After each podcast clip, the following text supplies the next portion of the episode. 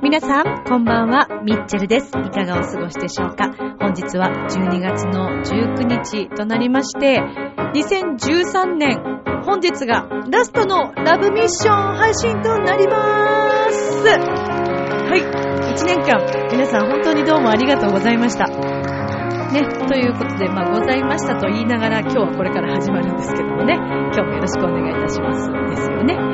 さて、えー本日はですね、まあ、あの、クリスマスも近いということで、サンタさんにお願いするとしたら、何をプレゼントしようかな、的なお話だったり、えー本年1年を振り返ってみたり、そして、来年2014年を迎えるにあたっての、私自身のですね、まあ、夢だったり、改めて、まあ、ね、2013年の終わりとして今日お話をしていけたらいいなと思っております。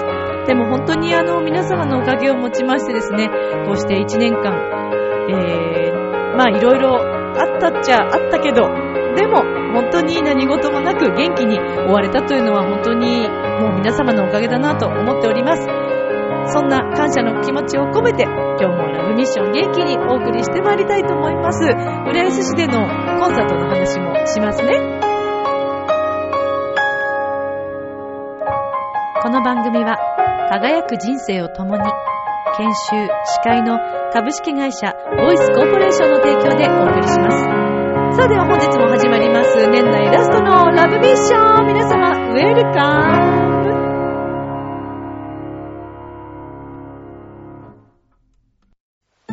ああ、仕事でも上司に怒られっぱなしだし、女の子と出会うチャンスもないし、パッとしない人生だな。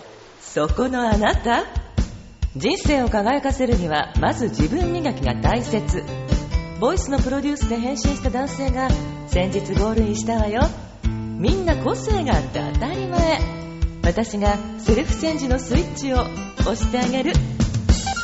さあいらっしゃい。後半へ続く。皆様、改めまして、こんばんは、ミッチェルです。本日は12月の19日、木曜日となりますけれども、まあ、あの、本当にね、今日が、えー2013年はラストの配信ということで、まあ、今年1年間振り返ってみましてもですね、ラブミッション、まあ、配信がちょっと遅れてしまうことだったりとか、えー、まあ時間の尺がですね、45分からまあ1時間ということでラブミッションをお送りしているんですけれども、時にはちょっとね、体調によって30分ぐらいしかお送りできなかった時などなどございますけれども、でも、こうしてリスナーの皆様がいらっしゃるおかげで、ミッチェルはここまで頑張ってくることができました。本当にありがとうございます。皆様本当に本当にありがとうございます。まあ、あのリスナーさんがね、いらっしゃらなければ、私は本当にやってる意味は何もなくてですね。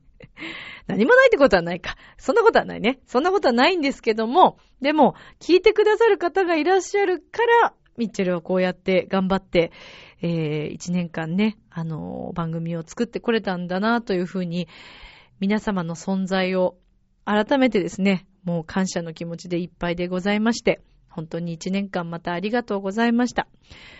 まあ、ミッチェローニーはですね、今年もいろいろな場所に、まあ今年はかな、いろんな場所に一緒に連れて行くことができたりとか、まあライブ活動、今年は本当にライブが多い年だったなと自分で思っていて、まあ本年はライブを増やそうというのは自分の中にありましたので、でも、うん、そうだな、ジャンル的にもこういろいろずっと迷いながらやってきた中で、今年は私自身すごく大きな年になったというか、今後どういう方向でやっていきたいのかというのが改めて見つけることができた一年だったような気がします。リスナーの皆さんにとってはね、どんな一年だったでしょうかね。まあ、このラブミッションという番組、元々のコンセプト、夢とか、えー恋愛をテーマにね、えーラブミッション、ミッションを起こすという、前向きに、ね、夢を叶えていく、語っていくというのがコンセプトとなっている番組ではございます。まあ、振り返ると恋愛の話を、自分の話をしたのかしないのかっていうのがあるなぁなんて思いながら、思いつつですよね。でも、リスナーの皆さんのね、えー、恋愛相談に今年は、ねなんか本当に、あ、これ、これぞラブミッションのはがき、おはがきコーナーだな、お便りコーナーだなと思ったお便りをいただけたり、結果的にね、私のアドバイスがどうだったのかっていうのがちょっと気になるところではありますけれども、うん、でも本当にね、ちょっとでもそういうお手伝いができて嬉しかったなと思っております。そして、そうですね。まあ、浦安の活動もね、今年も本当にいろいろさせていただいて、まあ、そのもう毎年年末の締めくくりとして、先日行われた12月14日、浦安市文化会館でのですね、もう浦安市のこの文化会館の皆さん、総出で、そしてもうたくさんのスタッフの皆さんで作り上げる、もう毎年恒例になってまいりました、ピュアホワイトクリスマスコンサート。今回5周年ということで、えー、またたくさんの方に来ていただきました。もう1000人以上のお客様が会場を埋め尽くしてくださいまして、本当に盛り上がったんですが、まあ、このイベントはお子様向けのコンサートということで、えー、毎年行われてきました。もともとは小ホールで行っていたんですけれども、2年前ですかね、からは大ホールに場所を移しまして、今回大ホールでは3回目となるんですね。で、私は、えー、2回目から参加をさせていただいているんですけれども、もう今回も、あのー、本当に本当に幸せな舞台に立たせていただいたなと思いまして、感謝の気持ちでいっぱいでございます。見に来てくださった皆様、本当にありがとうございました。そしてね、何より、やはり、いろんな大きな舞台、まあもちろん舞台だけではなくですけれども、いろんな場所で、いろんな方面でお仕事をして支えてくださっている皆様がいらっしゃるからこそ、自分たちが表で、えー、歌を歌ったり、演技をしたり踊ったりすることができるんだなというのを、うん、すごく感じましたね。はい。感無量でございました。あのー、一つの舞台を作り上げるのに、まあ、まず構成する、ね、えー、脚本を書く方がいて、えー、音楽なのでね、それをまた編曲、作曲する人がいて、え振り付けするダンサーさんがいて、え舞台にあたっての舞台監督、それから照明、音響、その他もろもろ、えー、大道具さんだったり、ね、それから受付で動いてくださる皆様。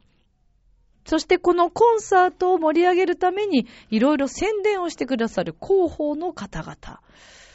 もう数えきれないぐらいの人が、ね、あの、関わっているわけです。で、自分も今までいろんなコンサートをね、あの、参加させていただいて、えー、そしていろんなホールを見てきてるんですけれども、浦安のこの文化会館のですね、皆様というのはもうチームワークが本当に良くって、一緒にお仕事させていただいているのが本当に幸せだなと思うんですよ。毎回毎回。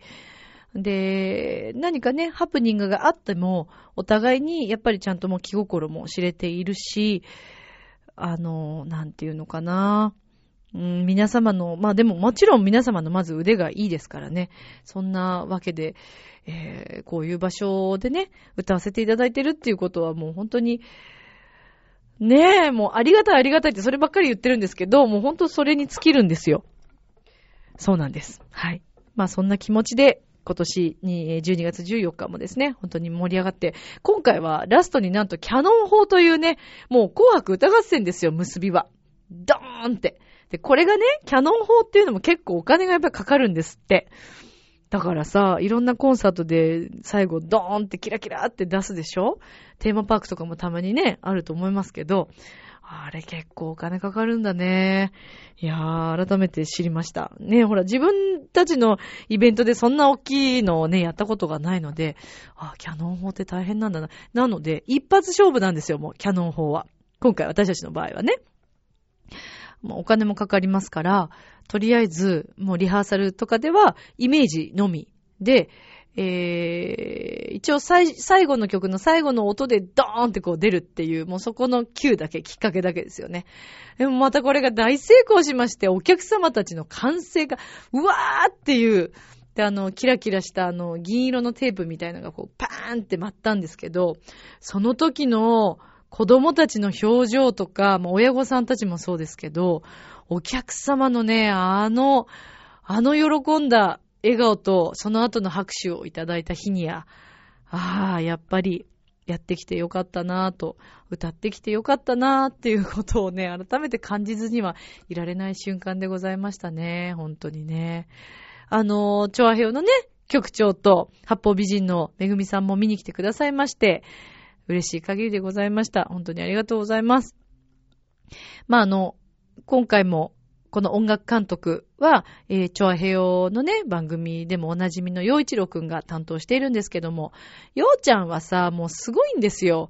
まあ曲自分でも作りますけど、編曲も素晴らしくて、もともとね、やっぱクラシックをやってらっしゃいますから、ねえ、あ、こういう風にアレンジするんだなぁなんて思いながら。そして彼の場合はほら、司会もするでしょ？だから何から何までね、また洋一郎くんにもお世話になったなぁと思いながら。はい。そして今回の、毎年これ恒例でね、絵本ミュージックシアターっていうのがあるんですね。で、こう画面にこう大きい画面に、その絵本の、えー、絵が、写真がこう出て、で、私たちが、今回ボーカル3人だったので、3人で語りをして、で、あの、声色変えたりとかして読んでいくんですけども、これすごく人気のあるコーナーで、今回のですね、お話の中に、ミッチェルっていう男の子が登場したんですよね。これがだからもう言いたくてしょうがなかったんだけど、ちょっとね、ネタばらしができなかったので言えなかったんですけど、ミッチェルが登場したんですよ。これがまた面白くてね、絵もね、あの、いたずらっ子みたいな顔してんですよ、ミッチェルが。で、なんか途中もミッチェルがいびきをかいて眠っていますみたいなのがあったりとか。でもリハ中はもう最初読んでた頃はもう読み合わせの時とか笑っちゃって。で、しかもこのミッチェル、野菜が嫌いなんですね。野菜が苦手なミッチェルはとか言ってるんですけど、私はまあ野菜がというか私玉ねぎが本当にダメなんですよ。もう玉ねぎを私に出した日には、もう確実にあなたのことが嫌いになりますっていうぐらい まあ冗談ですけどね。でも本当にね、ダメなんです、玉ねぎが。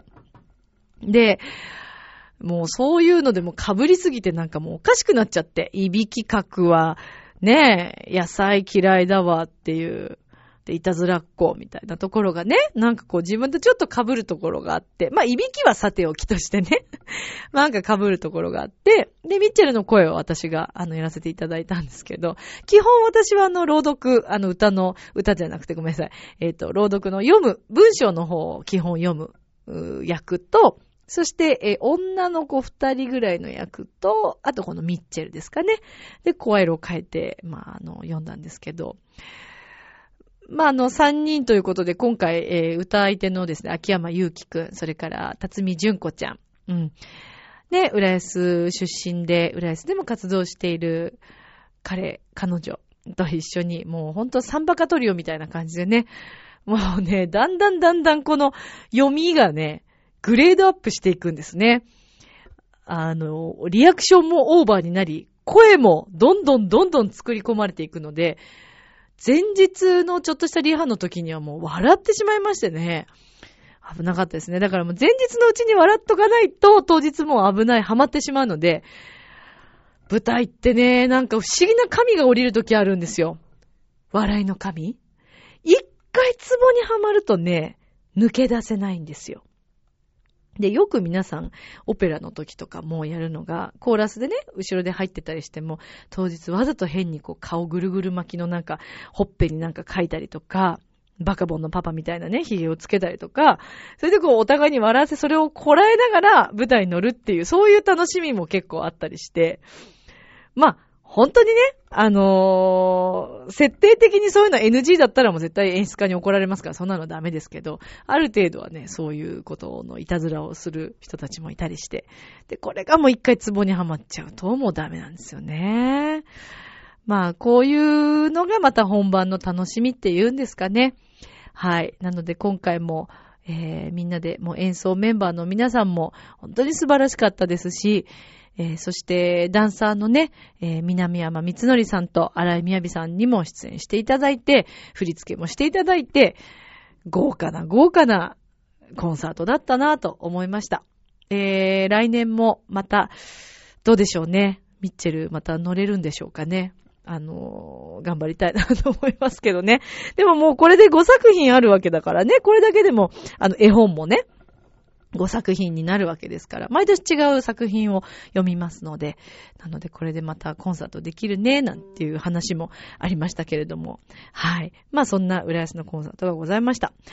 で、まあ今年は本当にライブが多い1年になったなと思っているんですけれども、まあみんなにとってもね、この1年間、2013年という年はいかがでしたでしょうか様々な、まあ楽しいこと、辛いこと、泣きたくなるようなこと、そして夢が叶ったこと、声が両思いしたとかね、そういったいろんなことがあると思うんですけども、まあすべてひっくるめてやっぱりそういう経験すべてが悪い方に行くのではなくって、自分を良くしてくれるためにいろんな経験をするんだなということを常日頃最近また改めて感じております。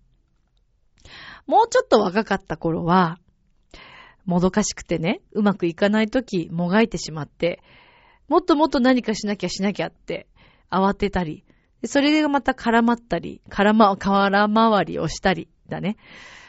まあ、あの、相変わらず私の空回りぶりは、あの、その辺は割と変わってない部分もあるんですけど、でもその空回りをしたおかげでね、また次、同じ失敗をしないようにっていう、えー、自分へのこう注意になったりとか、うん、なので本当に無駄になることっていうのは何一つないなと。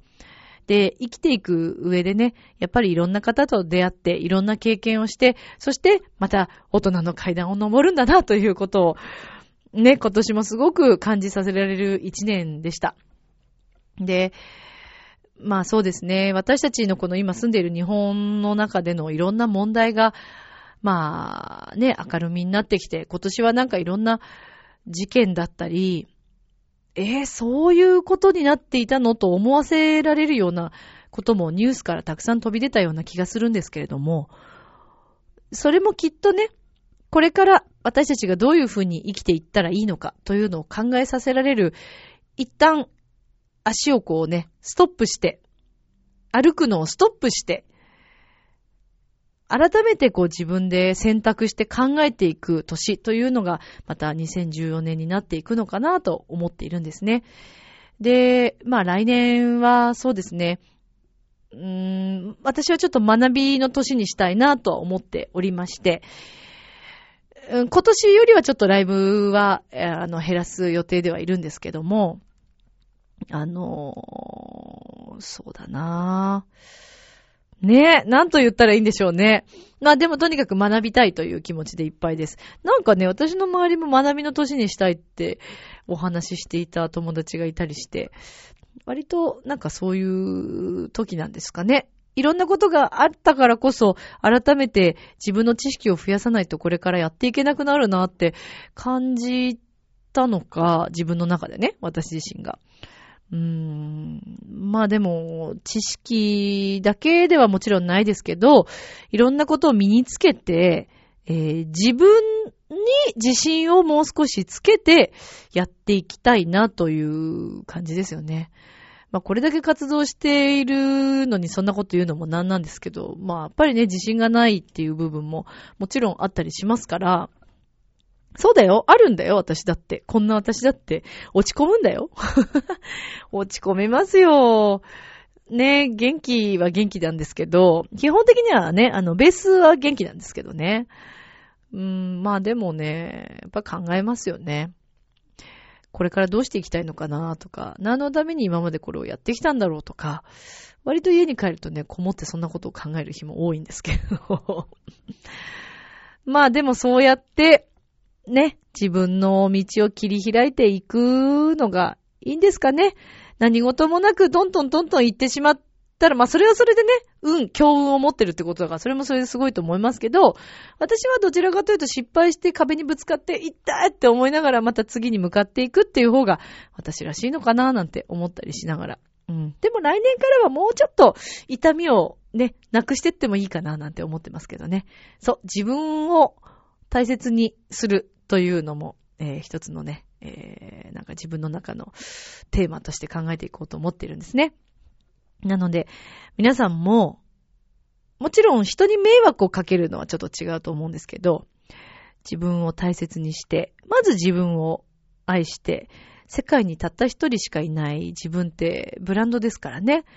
それをとにかく大切にして、で、皆さんがそれぞれの場所で輝いていたら、そして愛を持っていろんな人に接していったら、幸せでいっぱいじゃないですか。ねえ、もうこんないい地球はなくなりますよ、皆さん。だからね、ミッチェルも、愛もね、育んでいきたいな、なんて思ってますけどね。愛ね。今回ね、クリスマスのコンサートで、サンタさん来たら何が欲しい？みたいな、あの話をね、こう、ちょっと、えー、つなぎの話でこうしてたんですね。そしたら、あの、純子ちゃんはですね、歌の純子ちゃんは、おうちって言ったんですね。子供たちのいる前でね、現実的なこと結構言うでしょ？おうちっつってお母さんたちがわーって笑いました。そして、ゆうきくんは、マイクとか、歌う場所とか、歌に関する何かそういったものを手に入れたいと。サンタさんからプレゼントされたいということで。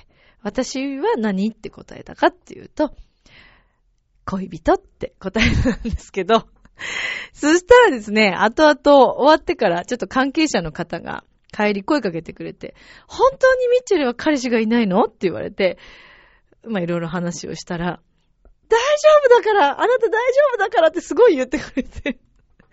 なんかコンサート終わった後に何慰められてるんだろうと思いながら、すんごい嬉しかったですけどね。はい。ねえ、まあまあ、まあまあまあまあ、まあいろいろですよ。ね。皆さん。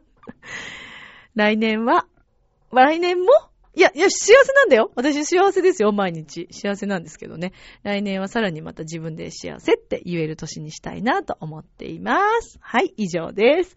さあ、長々いろいろ喋りましたけれども、えー、今日もお便りをいただいておりますので、えー、ではお便りのコーナーに行きたいと思います。今宵も、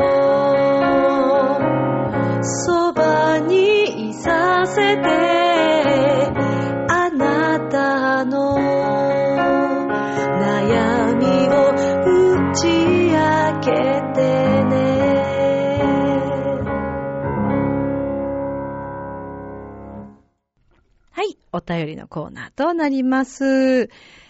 前回、私、ラジオの中でですね、担当させていただいた新郎新婦の方のですね、お話をさせていただいたと思うんですが、なんと、そのご新婦様、えー、まあ、ラジオを聞いてくださって、そのご本人がメールをくださったんですね。めちゃくちゃ嬉しいんですけど、ちょっと声大になってますけど、えー、ラジオネーム、あの、神父 A ということで、いただいてます。本当にありがとうございます。びっくりしました。えー、ではちょっとお読みしたいと思います。栗林さん、いえ、こちらではミッチェルさんの方がよろしいでしょうか？ミッチェルさん、こんにちは。こんにちは。11月の結婚披露宴でミッチェルさんに司会をお願いし、前回の番組でご紹介いただいた新婦です。その後、お変わりございませんか？はい、元気ですよ。私どものエピソードをとても素敵にご紹介いただき、とても嬉しく思っております。と同時に大変恐縮しております。温かい披露宴にすることができたのは、何よりミッチェルさんの明るい優しいお声とお言葉のおかげです。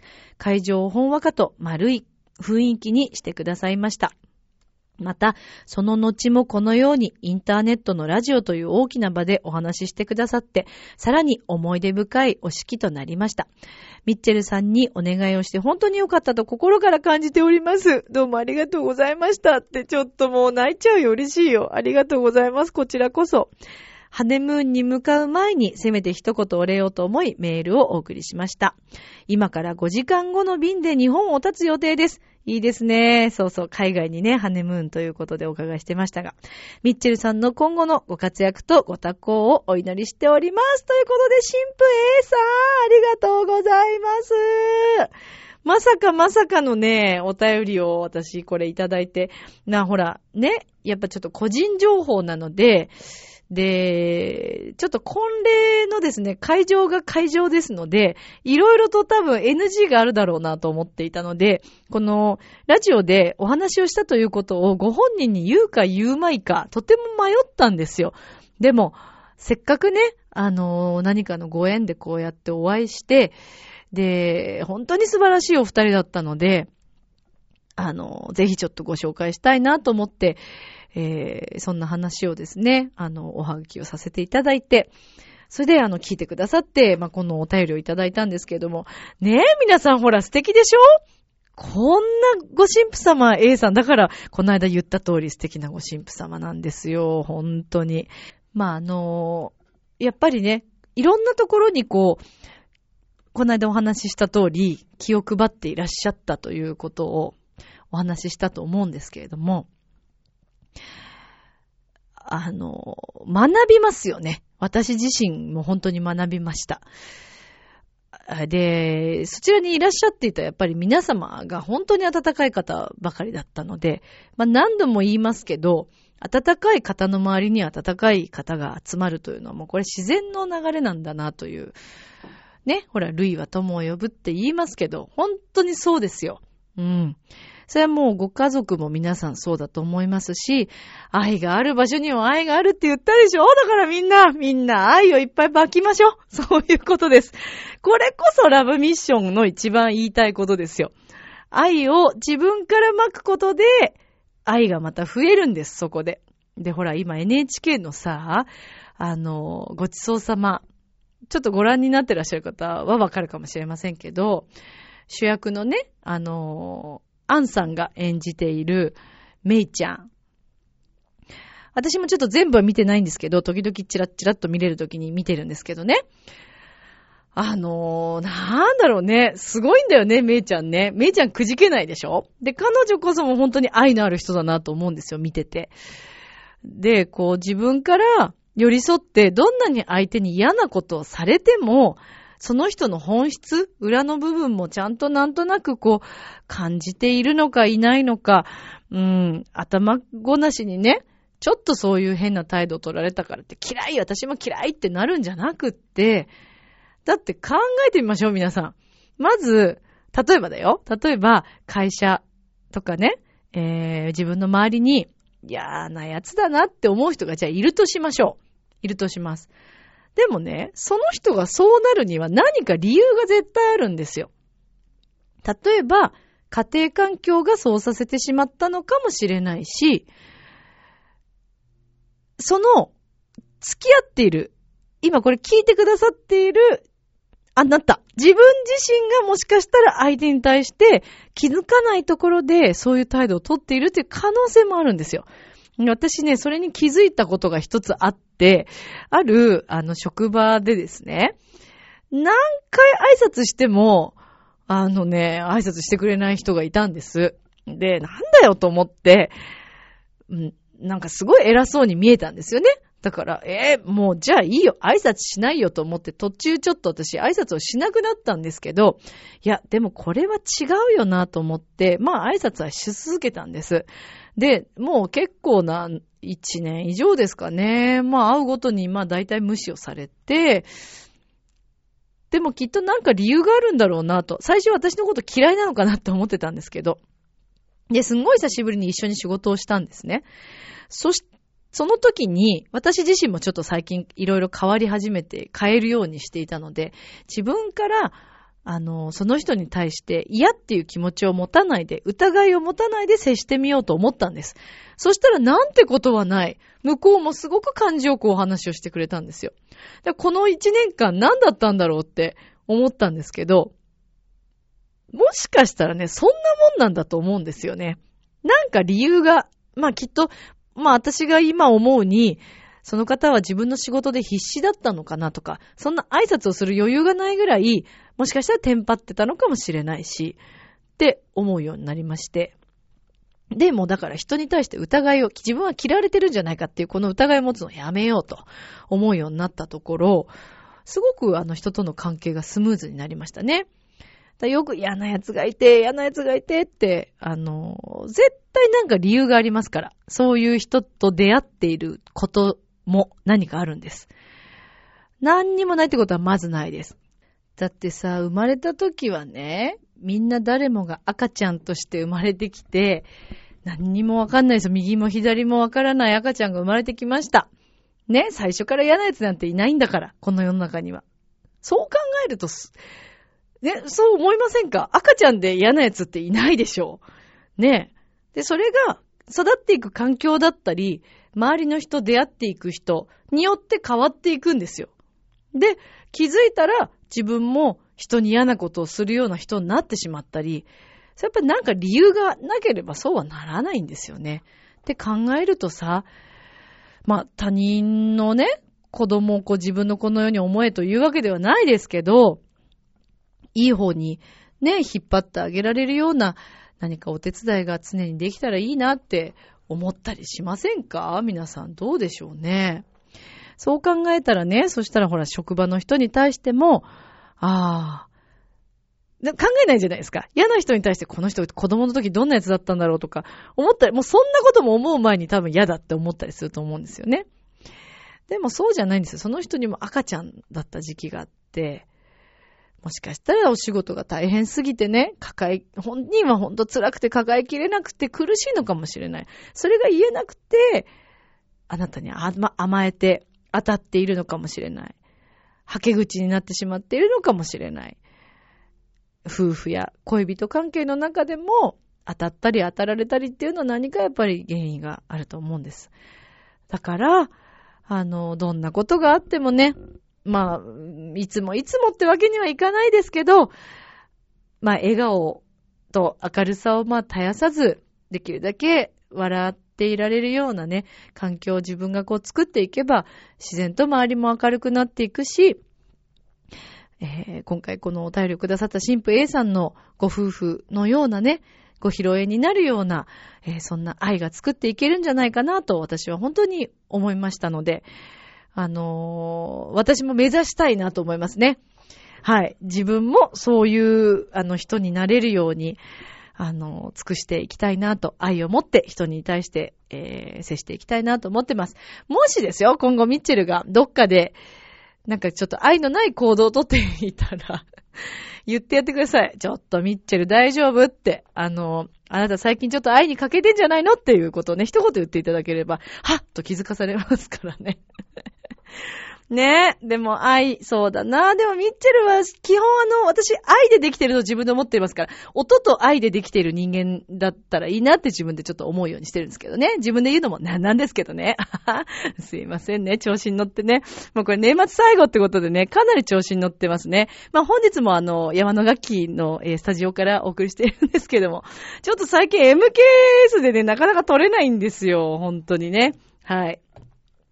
ということで、本日も山の垣からお送りしておりますが、新婦 A さん、本当にありがとうございます。今頃きっとね、ハネムーンで楽しんでいらっしゃると思いますが、あのーまた、そうですね、ご旅行から、あの、まあ、帰国されて、聞いていただいて、そしてこれからもね、あの、幸せなご家庭を築いていただきたいなと思います。本当にお会いできて嬉しかったです。ありがとうございます。そして、えーこれからも皆様の、えーそうですね、エピソードとか、あの、いろんなお便りをお待ちしております。今回ちょっと収録がですね、えーこちらの都合によりまして、火曜日にできなかった関係で、えお便り、もし当日いただいている方、放送できていない可能性があります。先に謝っておきますが。なので次回、あのはい。もしあった場合は、そこでもお話できるようにしたいと思います。今回はね、サンタさんにお願いしたいものっていうテーマを私書いてたと思うんですけど、まあ、だから何度も言うようですけど、まあ、恋人っていうね。しつこいって、本当にいるのかいないのかってまあそこはいいじゃないですか。まあとりあえず。よくないよね。よくないよね。まあ応援してくださいよ皆さん。お願いします。ミッチェルも人間です。一人の人間ですから、あの、一人の女性としてね。まあでも今日ショックだったんだよな。今日ね、生徒さんと、まああの、また歌のレッスンをさっきもしてて、今ちょっと空き時間なんですけど、あのね、この間あのまあちょっとコンサート、ランチコンサートっていうのが、簡単なコンサートがあったんですね。はい。山の楽器のロビーでこう行うコンサート、無料コンサートがあって、そこに来てくださって、まあその方いつもコンサートにも来てくださるんですけど、あのー、先生は男性の方ですよ。先生は色気が足りねえんだよな、みたいなことを言われて。結構、結構落ち込みましたね、その瞬間。色気、そうかーと思ってね。カルメンを今回も歌ったんですけど、多分なんか色気がなかったんでしょうね。ショックですね。色気のある女性の方がいいよね。やっぱりでも男の人から見たらね。そういうとこから私直していかないといけないのかな。なんだろうな。まあいいか。まあいいです。滝川栗林さんみたいになりたいな。クリステルさんの方がいいな。まあということで、長々お話ししましたけども。はい。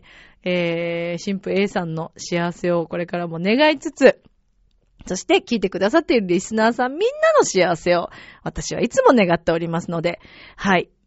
という、こんな締め？こんなお便りコーナーの締めってありますか？ありますよね。まあ次のコーナーがありますから、まあ許してあげてくださいよ。え、年内最後のミッチェロニと滝川栗林二人のね、えー、通過ぶりをお聞きいただきまして、えー、本年ラストのね、配信ですから、最後まで楽しんでくださいね。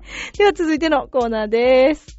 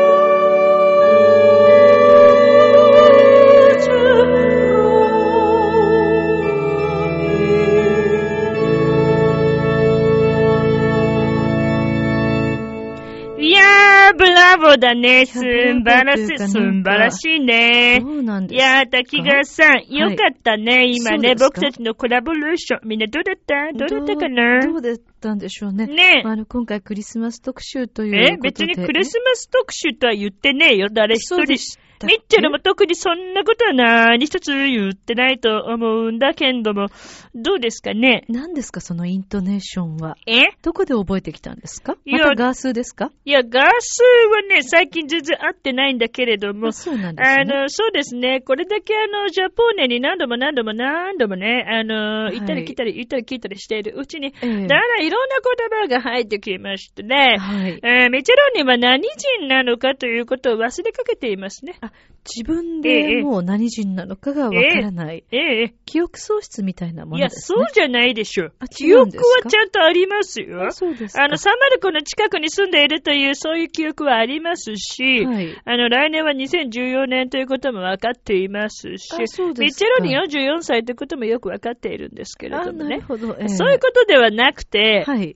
あの、そうじゃないですよ。そういうことではないんですね。今さ、今さ、何ですか？ミッチェローニが今入ったよね、少した気がすいや、る。入ね入ってないですね。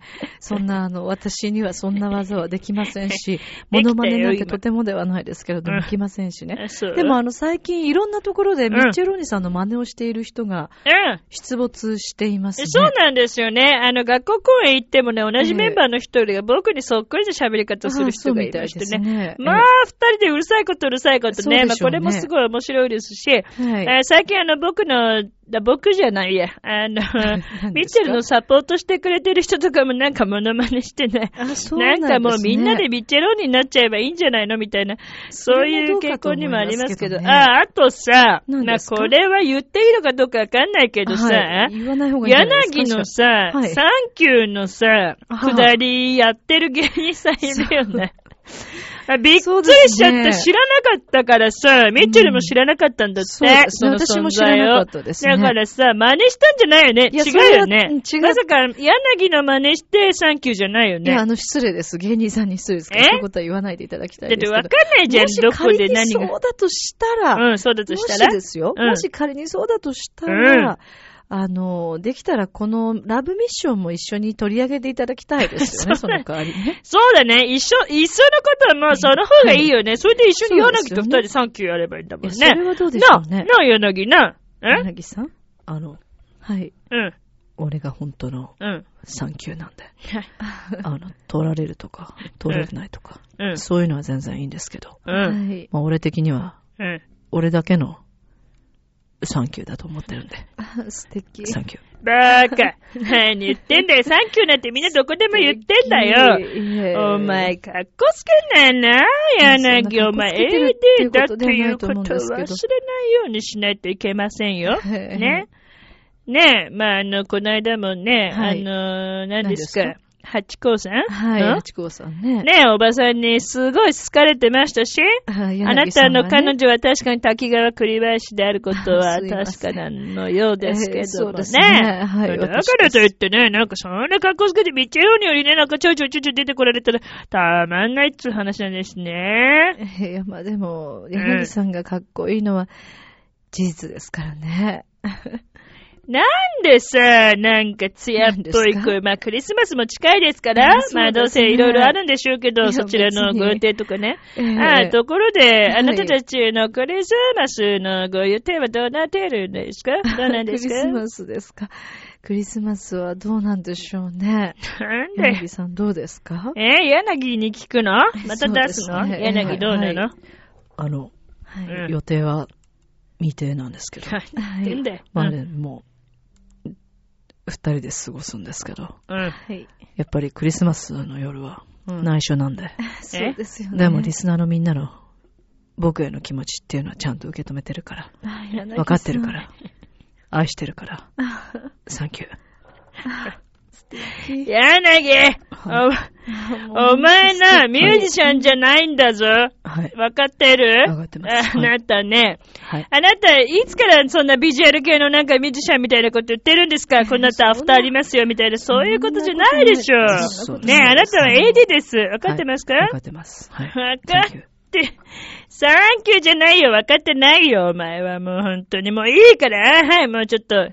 PA とかやりなさい。もうそっちのね、仕事があるでしょ、あなたは。そちらにね。まあ、それにしてもね、はいまあ今年もね、柳の出番はなかなかちょいちょい美味しいとこ持っていきましたね、本当にね。はい。まあでも柳のおかげがあってリバーブがあり、さっきみたいなね、オルガンの音楽があったりとか、はいまあその辺を考えるとね、ミッチェロニーとしてはね、まあ滝川さんと柳があったのミッチェロニーかなというふうにそのようには思っているんですけれどもね、そうですグラッツェってことですよね。そうですね。あの、こちらこそグラッツェということで、あの、うんまあミチェロニさんにはですね、はいまあ本当に長く、うん。あの、意外と長くお世話に意なってるん外とってですけなんだよ。れども、うん。あの、本当にミチェロニさんのおかげがあって、はいさらに、柳さんとの関係がうん深く深くなっていったっっていうところもありましいやて、聞いてないし。感謝の気持ちでいっぱいです。いやいや、感謝の気持ち言われても困るんですけどね。ありがとうございます。まあ、じゃあ、どういたしましてっていうことですかね。しましてまあ、あの、はい本当にね、今日のラブメッション、まあ、年内最後ということでですね、ねまあ、あの、はい本当に、そうね、まあ、集大成ですよね。言ってみれば、浅田真央ちゃんみたいなもんですね。集大成ということでね。そうです。まあ、あの、イタリはいア語を、まあ、使いまして、えー、愛情表現やってまいりましたけれども、皆さん使っていただいておりますか？どうですか？どうなんですか、はい。まあね、それによって、あなたの声がうまくいく、いかないということは僕は知りません。知りませんけれども、うん無責まあできるだけね、あの、ミチェロニとしましては、皆さんの素晴らしい、えー恋愛の発展に結ばれるような、そんな、えーイタリア語の愛情表現をね、これからもしていきたい、そのように思っておりますね。はい。そうなんですねで。、今日は？はい。まあ、なんで笑ったのかよくわからないんですけれども、あ、そう、まあ、あの、今日はと聞かれましても、うんこちらが今日はと聞きたいんですそうだよね今日は。えそうなるよね。ね今日はね、ねそしたらですね、えはい単純。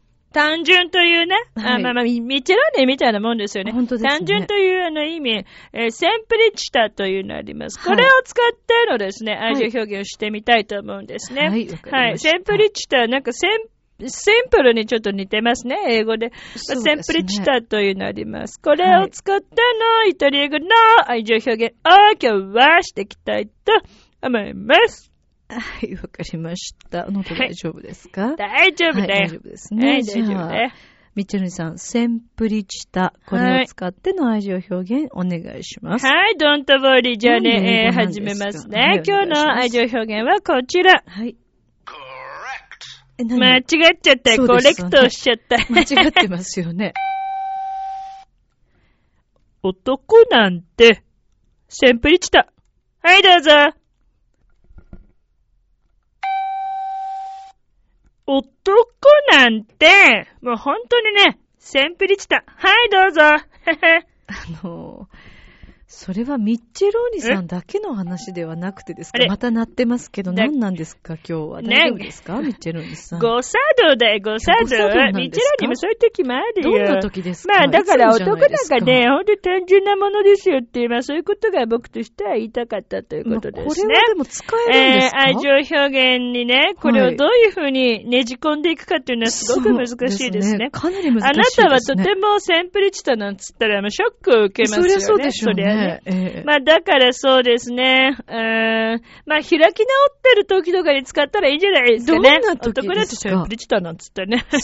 そして口説くという、あそんな手もありますね。ないと思うんですけど。え？ないですね、ミッチェローニさんね。人そう？事だと思ってますよね。うん、そんなことはないけれども、まあいいじゃないの。まあほら、はいはい。じゃあ、あの、滝川さんもね、はい女性代表として言もってごらんなさいよ。あね。どうぞ。はい、わかりました。じゃあ、はあの、今週のはい。愛情表現言ってみたいと思います。はい、どうぞ。男なんて、うん。センプリチタ。知ってんじゃん。男なんて、うん。センプリチタ。わかってんじゃん。これでいいですか？ね、いいでしょうね。あの、まあ、滝川さんみたいな言い方をすると、はい意外となんかそれでも男落ちるんじゃねえかっていうね、そういうなんか、えー感じがいまして、ミッチェロにはすごいドキドキしてしまいましたけどね。あなたの色気は一体どっから来るんですかね、本当にねあ。ありがとうございます。ねミッチェロに色気ないなんて言われて、ミッチェロにじゃないや、あの、ミッチェルがね、色気ないって言われてますけど、そうですか。滝川さん、あなた色気あるのね、喋り方等々ね。はい本当に仕草を一つにしてもね、はい。柳は幸せですね。本当にねそれサンキュー言うよね。それまあ、ということでね、この愛情はい表現使っていってほしいなとそう思うわけですね。そうですね。あの、まあ、年内最後ということでしたけども、ミッチェルさん今年はどうでしたか？改めえて。そうですね。はいあのーまあ、本当にあの、僕なんか単純なものだと、センプリチタなものだと、そして人生なんかセンプリチタなものだと、まあ、だから楽しむがよしというね、そういうことですね。グラッセ。どうもありがとうってことです。本年もね、本当ありがとうね、みんなね。ええええええはい。あの、皆様本当にありがとうございます。え本当ね良い。お年を、え良いクリスマスを。はい。サンキュー。柳なんだか釣られてきちゃったよ。なんであんなイケメンまでいるんだ？あなた自分を分かってる？第一印象って何で決まるか知ってる？コミュニケーションの始まりは何だと思う？お？誰でも変われるチャンスはあるのよ。あるのよ。それから数ヶ月後。自分らしさを自分で見つける。なんて素晴らしいんだ。恋も仕事も今最高にノリノリだぜ。スイッチをします。ボイスコーポレーション明日もスマイルでラブミーション。今日もありがとう。ジョアヘヨ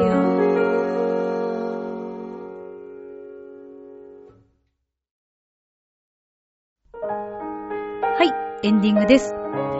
さて、今日のラブミッション、そして2013年のラブミッション、皆様いかがでしたでしょうか？えー皆様のおかげをもって本当にこの1年間、また、えーミッチェルも頑張ることができました。心から感謝の気持ちを申し上げます。あのー来年もですね、え私自身もいろいろ学んで、えさらにさらに楽しい番組になるように頑張っていきたいと思いますが、リスナーの皆さんに、えこうやって聞いていただくこと、そして、えー応援してくださっていることをちゃんと受け止めてます。本当に嬉しいです。ありがとうございます。えーミッチェルへのお便り、ミッチェルアットマーク、チョアヘオ .com、miccele アットマーク、チョアヘオ .com となっております。来年もまた元気に一緒にこの番組でお会いしたいと思います。では、良いお年を、そして今宵も良い夢を、明日も楽しい一日を。バイバーイ。